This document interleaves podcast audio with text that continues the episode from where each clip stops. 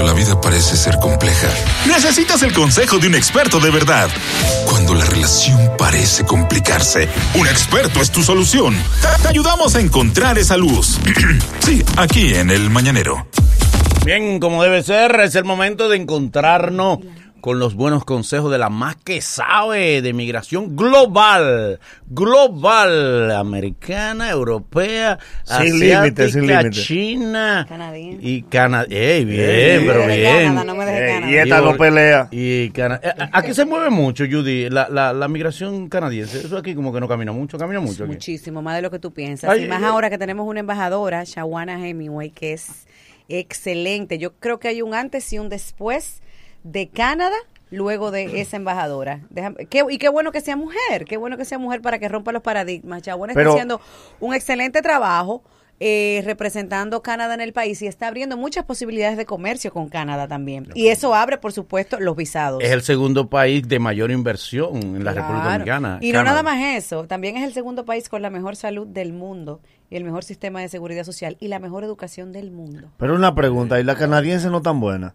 Son muy bonitas. ¿Sabes qué es lo que No, pasa? no, Que buena, Canadá- buena, qué bonita. de no. canadiense Déjame explicarte. Sí. Lo que pasa es que los canadienses son muy mezclados porque son, son tan multiculturales. Ahí tú ves eh, personas con background árabes, con background chinos, con background latinos, con background europeos. Hay de todo en Canadá. Por eso es un país tan multicultural. El visado canadiense es difícil. es ¿Cuáles son los requisitos? es complicado, no es tan fácil. Mm. Yo diría que a veces es más complicado que los estadounidenses. Wow. Ah, por eso, eh. Mira, hay eh, el formulario de Canadá tiene aproximadamente unas 28 páginas.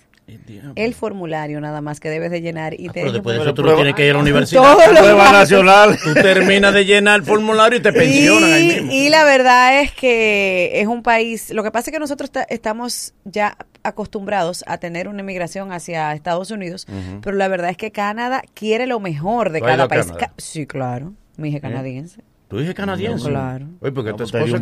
canadiense. No. No. Y entonces, ¿cómo que tú Se dices fue y parió allá. Te fuiste mi- a parir allá. Y pagué mi parto. ¿Eh? Y pagué pagaste mi tu parto. parto. Sí, pero eso lo sabíamos. Usted lo que está echando es una vaina. Exacto, exacto, eso, eso, se que tú lo mencionas, que tú lo mencionas, Judy, también hay una facilidad para los profesionales. Claro, Canadá es lo que decía ahorita. Canadá es un país muy abierto, sumamente abierto, pero quiere lo mejor de cada país. ¿Qué te exige Canadá para darte una residencia? Bueno, que seas profesional y que tengas dominio del idioma. Un dominio bueno del inglés o del francés. Si tú pasas Manolo. ese examen de idioma y eres profesional y tienes maestría, te dan la residencia. No, pero es para residir, no para hacer turismo. te dan la residencia. No, no, no. Estamos hablando de la residencia Exacto, permanente residencia. Yo tengo una pregunta para que ustedes que han salido más que yo me ayuden. Caña nada más se siembra aquí. Porque ningún país ha dicho andamos buscando cañeros, vengan para acá. Pero caña nada más se siembra en este país. Mira, lo que pasa con que ya eso es otro tema, tú ves, ya Ok. eso es otro tema. Pero volviendo al tema de la visa de paseo canadiense, eh, antes estaba el consulado aquí, ya no, aquí lo que está es la embajada, aquí lo que hay es un centro, como un back, así como el Estados Unidos y el de Europa, donde tú depositas los documentos, entonces eso va a México. No te y en entrevistan, México entonces. no te entrevistan, es en base a la documentación bueno, que tú presentes, pero ellos tienen acceso a verificar tu crédito. pues. No. Mandamos Ay, Y es no. un préstamo. No, ellos tienen acceso a verificar tu crédito. Eh, Para ellos es muy importante que tu crédito esté bueno para solicitar la visa de paseo. Sí. O sea, que no, Sumamente. no vale el que mucha gente dice, ah, pues deposítame un dinerito ahí que yo voy para el No, sí. señores, pero por supuesto que no, porque que ellos te piden, ¿tú sabes lo que te pide Canadá? A diferencia de Estados Unidos, te pide los últimos seis meses de movimiento de tus cuentas. Oh, padre. Y si ven un depósito de 400 mil pesos ahí un mes antes, pues lógicamente. Oye, una película no puede ser. Ah. Un palé. Y la tripleta no existe. Tú tienes que, y puede ser una herencia también, pero tienes que demostrarlo. Eh, um, Judy, ¿no es más difícil ahora eh, emigrar a Estados Unidos después de, de- de que se estableció el gobierno de Donald Trump? Por Que- supuesto. ¿Verdad que es más por difícil supuesto, ahora? Todo es más complicado. Eh, ¿Qué ha ah, cambiado a la los, llegada de él? los precios han subido. Sí, sí, Eh, eso es duro. las decisiones para las aplicaciones también han sido un poco más difíciles, la- las aprobaciones. Eh, y ahora él quiere, pues, eh, yo diría que implementar una orden administrativa que es como un decreto, para que la gente entienda, donde Ya de hecho se activaron las notificaciones. ¿De qué se trata esto? Para que la gente entienda, porque hay demasiados cónsules en la calle hablando disparates, Sí, sí, supuestos sí. cónsules, tú sabes. Como la bave gratis. Mira, si por ejemplo, Manolo, tú llegaste a los Estados Unidos en el año 86, tú entraste con un pasaporte, un mach- el famoso machete, Sí. un pasaporte que no era tuyo. Pero en el 87 eh, anunciaron una amnistía para todas las personas que estuvieran indocumentadas y hayan entrado por otra vía, es decir, o por, como popularmente conocemos, Yola, o por la frontera con México. Sí. No personas que hayan utilizado ningún documento falso. Y tú cuando hiciste tu residencia, le dijiste al oficial de inmigración que entraste en Yola por Puerto Rico para Sí. que pude, para poder entrar en esa amnistía, porque Exacto, si decías sí, que había entrado con el pasaporte, entonces no calificabas. Muy bien, tú tienes de residencia treinta y pico de años con residencia y has pedido a toda tu familia, te pediste tu esposo y todo. ¿Qué pasa? Que te divorciaste de la esposa y te enamoraste de otra aquí. Sí. Entonces, quieres pedir a la que está aquí, a esa nueva esposa, siendo residente. Normal. ¿De qué se trata la activación de las notificaciones que anunciaron la semana pasada? De que se notificará a todos los residentes que ellos descubran que pudieron haber tenido alguna irregularidad al momento de ellos regularizarse, al momento de obtener la residencia. Y si inmigración descubre que de verdad eso fue así y lo prueba, entonces te van a mandar una, una notificación, que es el formulario I-812, negándote esa petición y mandándote un juicio de inmigración para que el juez decida si te deportan o no. Eso No nunca en la vida se había. como. No importa el tiempo que 30 tenido. años de residente y no te van a mandar importa que tú no que tú hayas tenido un- una una vida como residente impecable, que no hayas tenido. Eso no importa. Pero doctora, una pregunta.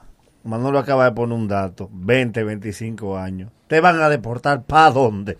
Para tu país. Porque, pero ¿para cuál país? Porque, ¿por qué tú eres residente. chocolate, pero hacer que 25 años después, Eh, papá, tú ni sabes dónde tú vas a llegar. Pues así mismo es, eso fue lo que se activó eh, y eso nunca había pasado en la historia de los Estados Unidos, señores, es una locura, es una cosa que tiene a la gente. Imagínate tú toda la gente que se va en el paquete. Entonces yo les recomiendo, si usted tuvo algún problema, de verdad, sí. si usted tuvo alguna irregularidad, aguante las peticiones, quédese tranquilo Sí, ahí, no deje estar eso, pidiendo. no. Mis hijos no muevan Porque eso. entonces puede ser mucho peor luego ya para, para las Doctora. consecuencias que en el caso de la gente que, que esa misma persona pidió, o sea, ¿qué hacen en ese caso? También Exacto, lo que pidió también. Hay posibilidad, hay- dentro del plan. Hay un paquete de- Hay una posibilidad. Pero yo entiendo que no, porque ya los jueces van a, a- realmente van a, a verificar Doctora, todo por la persona, no, no, por los no es por la zará, Manolo, pero después que usted está allá es más fácil correr que entrar después. De aquí sí es difícil llegar Pero hay allá. algo que todavía no se ha Exploren a aprobado. Canadá. Pero hay algo- cosa, exploren Canadá. Hay algo que todavía no se ha aprobado y eso es lo que tiene la gente confundida, que es la ley de carga pública. ¿Qué es lo que quiere la Casa Blanca? La Casa Blanca quiere que, por ejemplo, si tú eres residente y tú has obtenido los beneficios de cupones de comida que el mismo gobierno te da, Sí. o el beneficio del Medicaid, que es el seguro para indigentes, personas que no pueden pagar un seguro médico, etcétera, etcétera, si tú has obtenido ese tipo de beneficios, cuando pidas a, una, a un familiar directo, te negarían esa petición. Pero que tiene lógica también, Judith. Sí, yo Por hasta si lo tú eres una apoyo. carga pública, mi amor. Pero espérate. Sí, hay que Usted no puede pedir todo. ni en Pero la Manolo, calle. Vas a pedir. a una persona Manolo, que tú Manolo. no tienes sustento para, Manolo, pero para poder espera, avalar pero a esa espérate, persona. Manolo, hay una ley, pero por eso está la FIDAVI of Support. Digo que me disculpen, la pero lo que- FIDAVI, déjame explicarte lo que es la Ajá, FIDAVI. dale, eso se lo- la se lo FIDAVI es el formulario que si, por ejemplo, tú no puedes, ¿verdad? Por ejemplo, si tú no puedes sustentar a ese familiar que tú estás pidiendo, tú tienes que buscar un fiador. Sí. Y ese fiador demostrar que él sí puede sustentar a tu familiar, que es lo que se hace actualmente. Sí, Pero ni eso va a importar. pero es que... ¿Me está entendiendo? Aunque tú tengas tu no Aunque tú tengas tu Porque no es fiador. Pero eso es si se llega a probar. Que lo dudo porque el Congreso ya se pronunció y dijo que no. Sí, sí, no, está bien, ¿Verdad? está bien. Que me disculpen lo- los residentes ¿Entendiste que ahora? reciben ayuda. Me disculpen, que me disculpen. Pero es verdad, tienen razón a, a- a pedir a sus familiares. Porque usted tiene derecho. Además, quizá el familiar llegue y te ayuda. Te ayuda y, Y eso va a es cierto, es trabajar. verdad. Es verdad. Una preguntita. Existe, para hacer un ejercicio de ciencia ficción con respecto a Donald Trump, ¿existe alguna buena noticia de parte de él? Algo que- Eh, ah, alguna buena noticia. Aparte de la economía, de que, salga los de él para los inmigrantes. Señor, en cuanto a lo migratorio, jamás yo creo que va a haber buenas noticias. ¿Cuál tú entiendes que, que es lo, el daño más grande que ha hecho Donald Trump con los latinos? Mira, Gana. Eso lo peor. Pero Dios mío. Mire, yo respeto mucho porque fíjense, cada quien, el pueblo de los Estados Unidos decidió que se fuera su presidente y yo entiendo que él tiene una posición y hay que respetársela. Ahora bien, eh, existe, gracias a Dios que están, están en un país como los Estados Unidos donde los poderes están claramente definidos. Sí, claro, Es decir, el poder ejecutivo no tiene todo el poder sobre la nación. Tiene que ver mucho el Congreso, si se lo aprueba o no se lo aprueba. Tiene que ver mucho los jueces federales. Por ejemplo, mira lo que pasó con los Dreamers.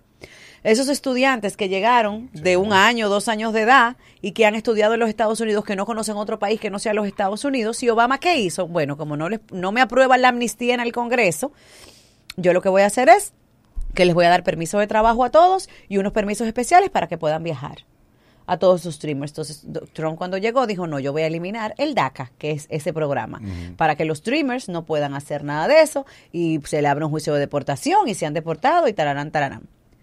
Y entonces un juez federal se pronunció y le eliminó el decreto Bien hecho. a Trump. O sea Bien que hecho. ahí se ve eh, la clara eh, eh, eh, División. división de poderes, ¿verdad? Poder, respeto de los Y- poderes. exactamente. del Estado. Y entonces, eh, hasta ahora eh, Allá sabíamos sí. y siempre se Allá ha sí. augurado que para los inmigrantes es un Cuidado, gobierno difícil. Allá sí. Ahora, yo- Allá sí respetan. Yo a- estoy de Allá sí. acuerdo, yo estoy de acuerdo con que hay que poner orden en la casa. de verdad. Hay que poner orden en la casa, o sea, no es que yo estoy tampoco premiando la, la estadía ilegal ni nada por el estilo, al contrario, a mis clientes yo se lo vivo diciendo, señores, no vale la pena, no se, no crean que yéndose por la frontera las cosas están iguales que antes, no lo hagan, pero yo he tenido clientes que se han ido 14, 15 veces Pero por, la dónde? frontera.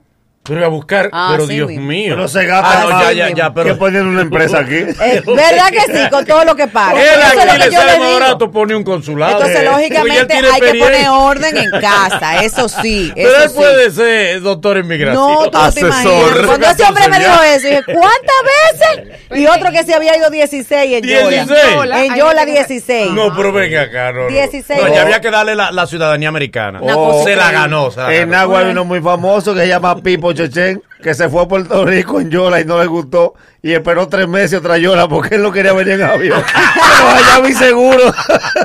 que él le tenía No, miedo a los aviones. no, no, no, no, no. Eh, última pregunta. Todo el que el que entra a través de yo la que entra a Puerto Rico tiene todos los derechos migratorios que si llegara directamente ilegal a Estados Unidos. Mira, hay una diferencia. Excelente pregunta. Excelente. Innovador esa pregunta. Increíble. Y Nadie había hecho esa Y pregunta. corta. Increíble. Mira. Preciso. Dile yo- dile. Mira, maldito evangélico. dele, dele. Mira. O sea, eh, una, persona se va de aquí a Puerto Rico en Yola. Y hay otro que se va ilegal, llega ilegal con machete cuerpo, ya a Estados Unidos. No, no, no. Fíjate, es una pregunta excelente. Es de verdad. La Porque voy a dañar, la voy a dañar. Porque se la vida. Ella te Va a tenía empezar la respuesta de la otra. También estaba. Yo te entendí La voy a la dañar. Pero está aclarando la maldita pregunta. Ya ella entendió. Ay, que me voy a olvidar. hay una diferencia. Se la voy a repetir. Claramente hay una diferencia. Ajá. Si, por ejemplo, tú entras con un pasaporte americano falso Sí. a los Estados Unidos y te descubren. No, porque tú no es pasaporte americano. No, falso, pero- no, pero- mi amor. pero- pero. Es con machete. ¿Pero eso es machete? No. Un pasaporte americano que no sea tuyo es un machete. Ah, ok. No. Claro, porque no es tuyo. No, porque es que tú te vas de aquí regularmente. No, Por o ejemplo, con pasaporte americano. con un machete. O con pasaporte Eh, no, no, fue ella que me hizo el visado. Cuidado. Cuidado. Cuidado. Ese chiste lo Es pasaporte dominicano Sí. Y eh, tiene la foto de otra persona. Ya. ¿Entiendes? No es, el pasaporte no es americano. No, no, no, pero yo te pongo un ejemplo. Que si el dale. pasaporte sea americano y tiene una foto de otra persona, o si el sí. pasaporte normal. y te- si es como un pasaporte americano, no tienes perdón jamás. Según dice la ley. Si el machete como- dominicano, es, es americano. Y Es si amer- americano, y si es no. dominicano, sí hay posibilidad Y de para allá perdón. no creen en Dios. Aunque existe una posibilidad mínima que puedas solicitar una visa de paseo después de que haya pasado 15 años y que te perdone el oficial, pero es No, una pero cosa de- muy remota, 15. Ya. muy remota con, los, con los pasaportes americanos. Si el pasaporte es dominicano falso, con una visa, pues sí existe posibilidad de perdón. Ok, ¿en qué entra- Ahora bien, que entraste en Yola, es mucho más fácil que te perdonen. A que si trataste de falsificar un documento porque eso, Eso es porque, porque a Nueva. York no se llega en Yola. Ey, no, Bueno, imagínate tú que se llegara. Es por el riesgo. Tú sabes que ¿Y si te metes por te México? coge por el medio. Es lo mismo que si fueras en Yola. Ah, ok, no, pues está bien. Porque no estás llevando ningún documento falso. Tú estás dando ¿ok? ideas. eh. Primo, monte un negocio. Ah, pero claro, señores, eso es lo que yo le digo a mis clientes. Pero para usted paga de que 250 mil pesos. 300 mil pesos por una Pero visa. pagan 300. Pero claro. Pero pa- sabe- sí, ah, ¿cómo se sí, lo sí, sí, sí, sí, sí, ¿Cuánto? Yo no, yo no quiero darte 200 los datos, pico, pero los 300 yates mil rápido, pesos. de la misma noche. Ah. La última vez estaban a 270. Pero te Expreso, estoy expreso la diciendo misma que noche. sí, que sí, Lo que que pa- sí. lo que pasa es que nada más no llevan gente. Eh, Pero ok, entonces, eh, por eso es que siempre el consejo es ese, señores, que se orienten, que hagan las cosas sí, bien, hombre, que ya no se lleven, que ya. ya no se lleven del tiguerazo del pueblo que vive engañando gente, porque Sí, eso en el sí, pueblo, es en. Miche y todos esos Sí, sitios. sí, sí. Siempre hay uno, no, mira que yo te voy a llevar, que fulana llegó seguro, que fulana te... qui-". Hay gente que le dan la vuelta y lo dejan ahí mismo. mensaje. ¿Quién que te está llamando? No, no, no. Lo dejan ahí en la mismo. mañana. y- Lo dejan ahí mismo. Lo dejan Sí, en el le mismo damos Miche. pa' Barahona. Lo Le marean. dan una vuelta Por eso es que de aquí cua- de- con berrón, porque es que lo marean. Lo marean. Gracias, Judith. Eh, Gracias a ustedes que recuerden el live Migración con Judith Félix Live por mis redes sociales Judith Félix 01, Judith con Y los miércoles a las 7 de la noche. Miércoles ¿Y a las 7 de la noche y los teléfonos 809-508-1621. Repito, 809-508-1621 son los teléfonos de la oficina en Santo Domingo y también tenemos oficinas en Santiago y en Higüey. Muy bien, gracias, Judith. Señores, seguimos con todas las cosas buenas que tiene tu programa, El Mañanero. El dolor de la radio. El mañanero.